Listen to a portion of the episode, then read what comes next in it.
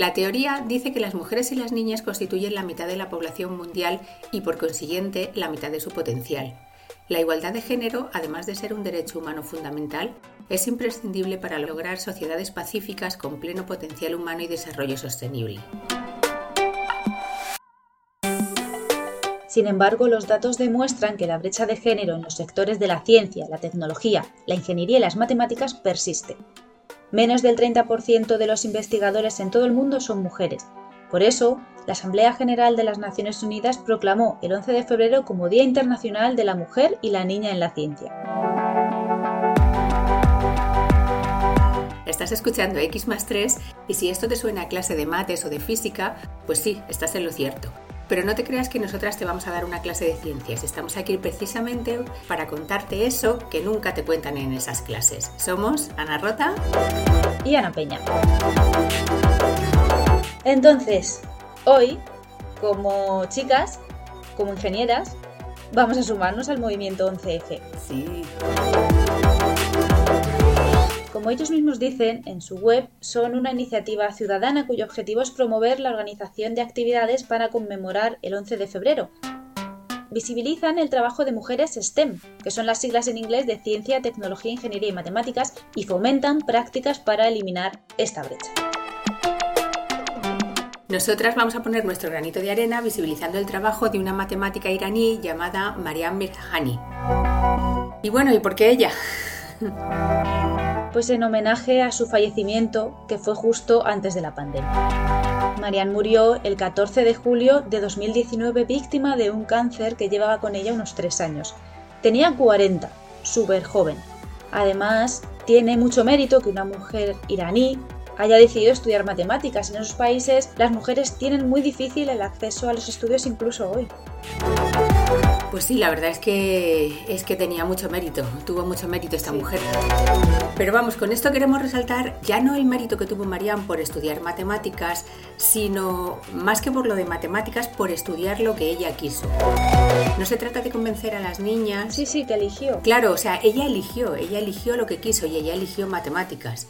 Y el, hecho es que no se trata de convencer a las niñas o a las, adolescentes de que estudien ciencias o de que se dediquen a profesiones STEM. Justo. en definitiva, lo que se trata, o es, eh, no sé, o lo que quiere el movimiento 11M, es de evitar que nadie las meta en la cabeza que ellas no pueden ser eso o que no pueden ser eh, cualquier otra profesión porque simplemente porque son chicas. o sea, que, las profesiones de chicos también pueden ser ocupadas por chicas, vaya. Sí, claro, eso lo hemos comentado tú y yo cuando participábamos en Va por Nosotras, que no es que sea hmm. a animar de no, no, tú estudias ingeniería porque hacen falta mujeres en ciencias, sino que si la gente, las chicas tienen muy claro que quieren ser abogadas o enfermeras, oficios, pues estupendo. Si yo admiro muchísimo que la gente lo tenga súper claro, es algo que a mí me ha faltado mucho. O sea, si lo tienen claro, genial.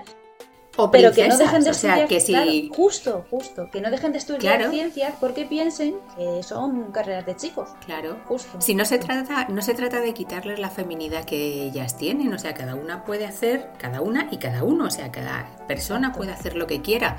De eso es de lo que se trata. Lo que pasa es que sí que es verdad que hay como una especie de estigma en que las profesiones, digamos, de ciencias, las profesiones, las pues, los, ingenieros, claro, eh, son como como más de chicos que de chicas y entonces eso es justo, sí. sí parece mentira pero lo sigue viendo todavía sí.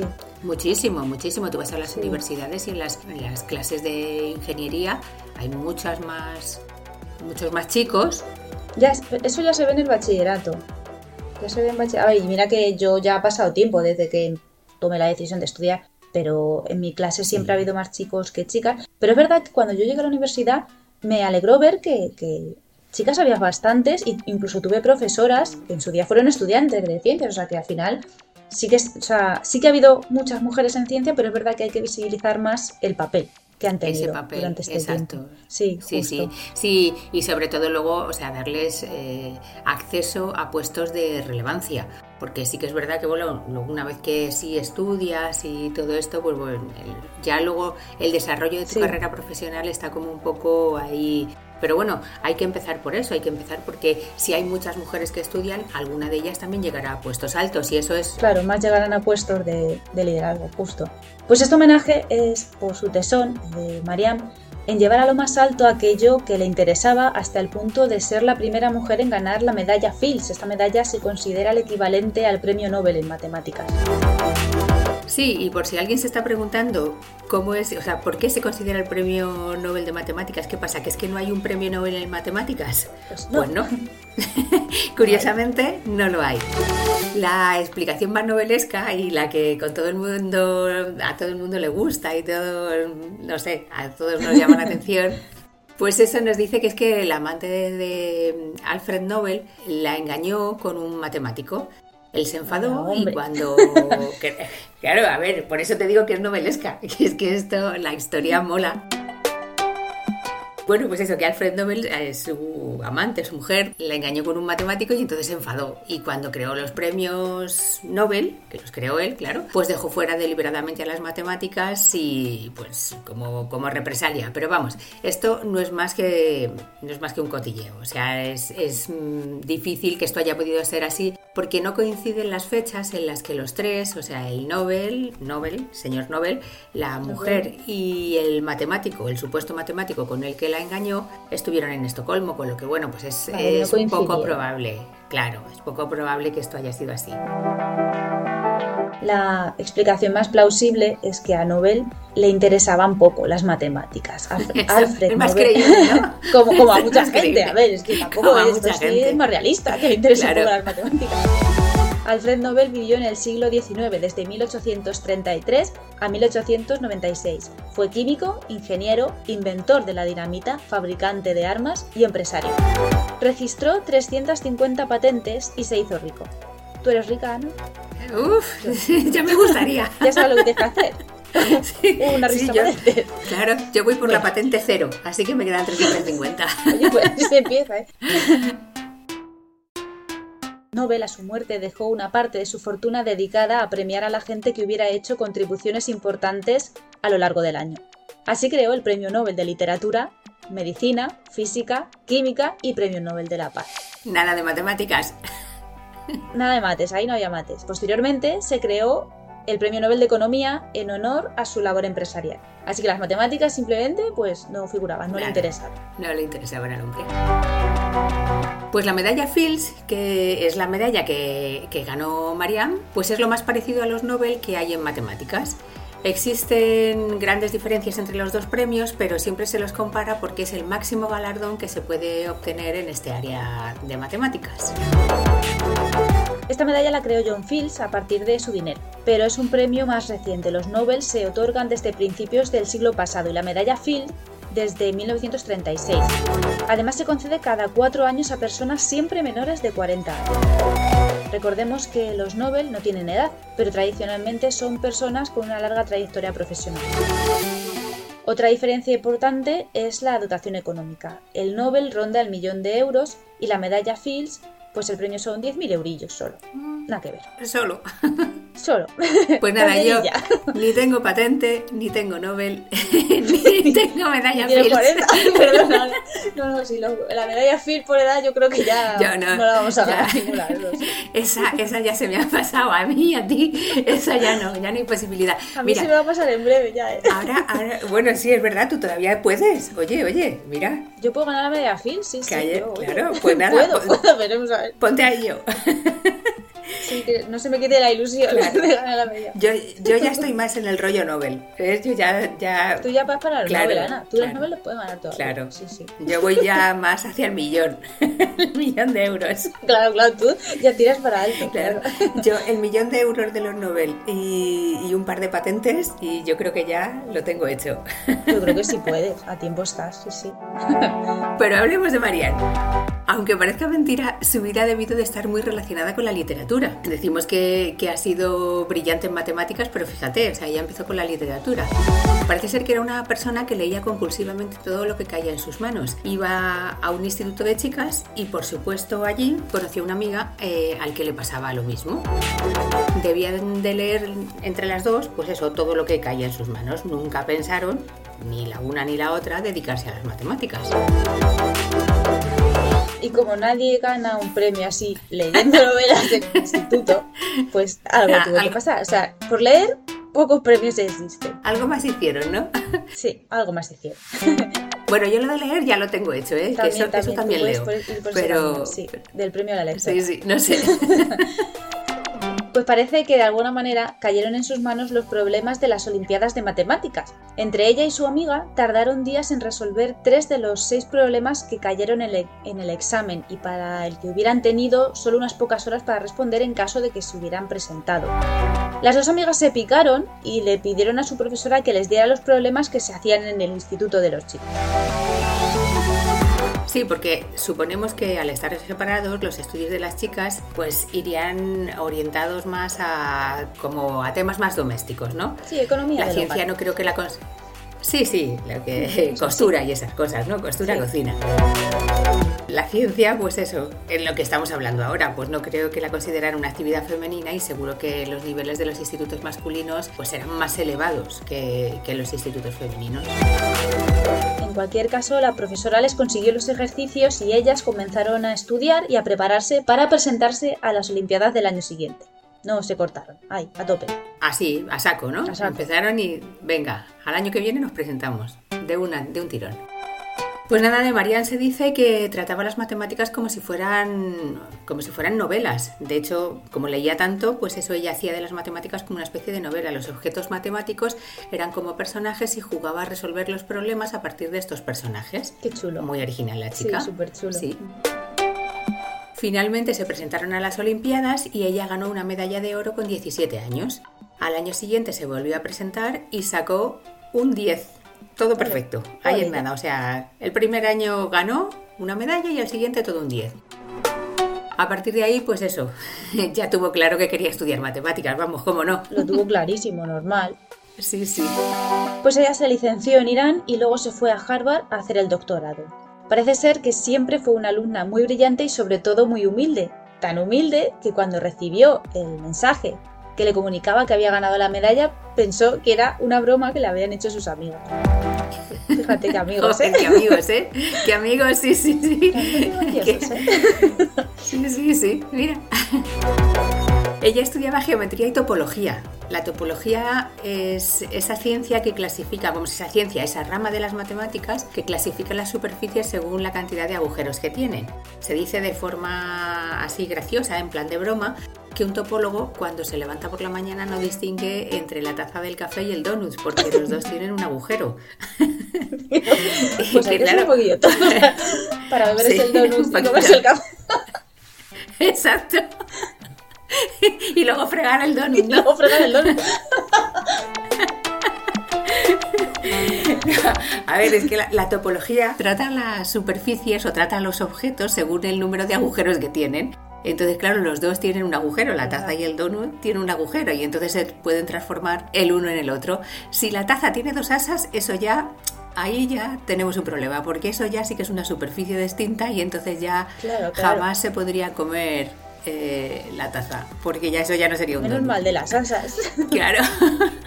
Nunca se podría transformar una, una taza con dos asas en un donut que solo tiene un agujero.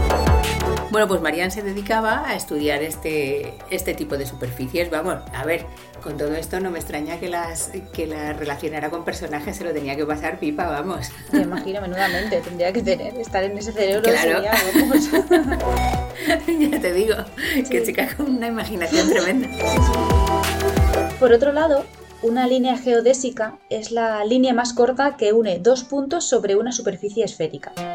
Imagina que quieres ir a Australia. Ana, que a ti te encanta Australia. Pues puedes, puedes volar, claro, claro, puedes volar por China, puedes volar por Dubai o puedes volar por Frankfurt. Cualquiera de esos caminos sería lo que se llama una geodésica sobre la esfera de la Tierra. Marianne desarrolló un método muy original para contar el número de geodésicas que tienen unas superficies topológicas determinadas. Pues sí, las matemáticas contado así parece que pueden ser muy abstractas. Y cualquiera que nos esté escuchando pues estará pensando que esto no sirve para nada, o sea, estará diciendo, bueno, esta se lo pasaba muy bien con sus novelas y sus personajes haciendo los eh, donuts y tazas, pero esto no sirve para nada, pero la verdad es que en cuanto que se publicó el trabajo, hubo quien le encontró aplicación inmediata pues en cosas como cálculos para problemas de física cuántica y cosas así. Sí, sí, es que hay que resaltar todavía más por eso el mérito de, de María Claro. y las matemáticas cotidianas están inventadas. Eso es lo fácil, eso es lo fácil. Todo lo que tiene, Claro, claro, hombre, todo a lo que tiene nadie, aplicación nadie nos va a práctica, enseñar ya a contar. exacto, todo lo que tiene aplicación práctica Claro. así más lógico y más cotidiano ya está hecho. Ella trabajaba sobre cosas a las que en principio no se le veía utilidad ninguna, pero sin ese trabajo la física cuántica estaría todavía esperando una solución a, a sus problemas. Claro, así que mira, aquí tenéis eh, una respuesta para todos aquellos que preguntáis constantemente para qué sirven las matemáticas. Sí, Esto de que yo, ¿por qué yo cuando voy a estudiar. ¿Y esto para Todo- todos los días. Todos los días siempre hay alguien que te dice, pero ¿y esto para qué sirve? Si yo no voy a utilizar nunca una integral para ir a comprar a Zara. Pues mira, Tú lo escucharás más que para esto profe, ¿no? sirven. Madre mía, Sí. constantemente. Pero vamos, que o sea, lo que hay que darse cuenta es que la ciencia básica no tiene una aplicación práctica inmediata, pero sin ella, pues la vida sería mucho más primitiva, porque al final toda la tecnología que tenemos está basada en ciencia básica. Si no hubiésemos hecho ciencia básica en algún momento, la tecnología que es tan práctica y, y tiene tantas aplicaciones, o sea, y la usamos, Claro. pues, pues no tendríamos nada. no tendríamos el avance digital y tecnológico que, con el que contamos ahora, está claro. O sea, eso es base matemática total. Claro. Está claro. Claro, claro. Bueno, y como siempre, queréis leer sobre matemáticas, ya sabéis que nosotras siempre, o casi Sí, siempre que podemos, tenemos por ahí la, la cuñita del libro. Venga, pues hoy recomendamos Amor y Matemáticas de Edward Frenkel. Frenkel. Un libro que, del que se ha dicho que si no eres matemático, pues este libro te hará desear serlo. Así que, bueno, pues queridos alumnos, A ver si es ojalá, verdad. ojalá que, mira, si es verdad. Conmigo tiene que hacer efecto, ¿eh? No, sí, es muy bonito, ¿eh? Yo lo he leído y la verdad es que, que es un libro que te hace coger gustillo a las matemáticas. Así que nada, os dejamos reseña de él en el, en el canal de libros de- del Discord, el Discord este del que hablamos siempre de X más 3, ¿vale?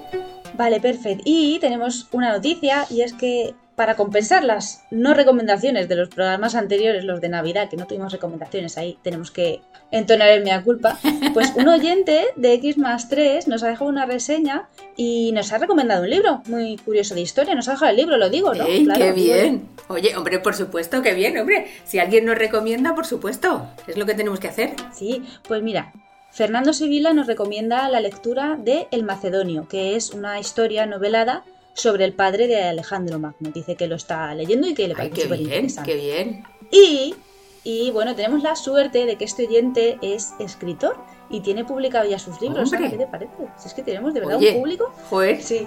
Pues también tiene, también nos recomienda su- sus libros publicados. Él tiene publicado una trilogía, dos libros, que se titula Renacer y que bueno, habla sobre un poquito la, sobre la modificación del ADN manipulada para crear humanos mejores. Yo dejo ahí oye. esa idea. Poli. Para, sí, para Claro, claro, pues, Humanos oye, mejorados. Sí, sí, Yo me la apunto y desde luego a mí con lo que me gusta que me recomienden libros, pues, Pues, oye, pues muchas gracias. esta- Oye, muchísimas, claro, claro, que claro sí, que sí. sí. Muchísimas gracias, los leeremos y, y bueno, pues a ver si también podemos dejar alguna alguna reseña escrita en el Discord de X más 3 y así cada vez que alguien quiera, pues ahí está, ahí está por lo menos. Venga, sí, sí. Bueno, mencionamos el Discord de X más 3, pues eso, que ya sabemos o ya sabéis que X más 3 tiene un Discord de ayuda para estudiantes de eso y bachillerato. Entonces, además de lo que estamos hablando del canal de libros, pues eso, podéis encontrar ejercicios resueltos, eh, yo que sé, un montón de material y un montón de recursos y sobre todo preguntar todas las dudas que os surjan sobre mates, física o química, que bueno, pues ahí estaremos para, para contestar, ¿vale? Entonces en ese, en ese Discord pondremos el- la reseña de Amor y Matemáticas y, y las de los libros recomendados. Así que ahí lo tenéis. Muy bien. Bueno, pues Eh, la esto in- ya suena final. Sí, ¿Qué quieres decir? algo? Lástima. Sí, no, no, bueno, iba a decir que la invitación del Discord se puede encontrar en nuestras redes sociales, en X más 3 perfecto. o que nos la pueden pedir, pero bueno, que eso ya lo que decimos de los programas tampoco ha sido. sí, que no se le llama repetitivo. Sí, las redes sociales de Kim Master. Bueno, pues esto ya es una final. Nosotras nos despedimos ya hasta el próximo programa. Dentro de un mesecito, tampoco es tanto. Recordamos, como siempre, que este podcast es posible gracias a la red Podcastirae y que se puede escuchar en todas las plataformas de podcast. Y si no nos encontráis, podéis entrar en la web de podcastidae.com y desde allí pues acceder a los programas y a cualquiera de las plataformas. y, bueno, nosotras pues también podéis encontrar en redes. En Twitter yo estoy como arroba peserranoana. Y yo como arroba letras guion bajo ciencia. Y nada, pues allí estamos para lo que queráis. Podemos charlar por las redes sociales o por cualquiera de todos estos sitios que os hemos dicho. Eso es. Sí, sí, sí. todas vuestras opiniones. Eso es. Ahí os esperaremos. Muy bien, pues nada, un abrazo, ¿no? Y hasta el próximo pues programa. un abrazo y nos, nos vemos en un mes. Eso es. Adiós. Hasta pronto.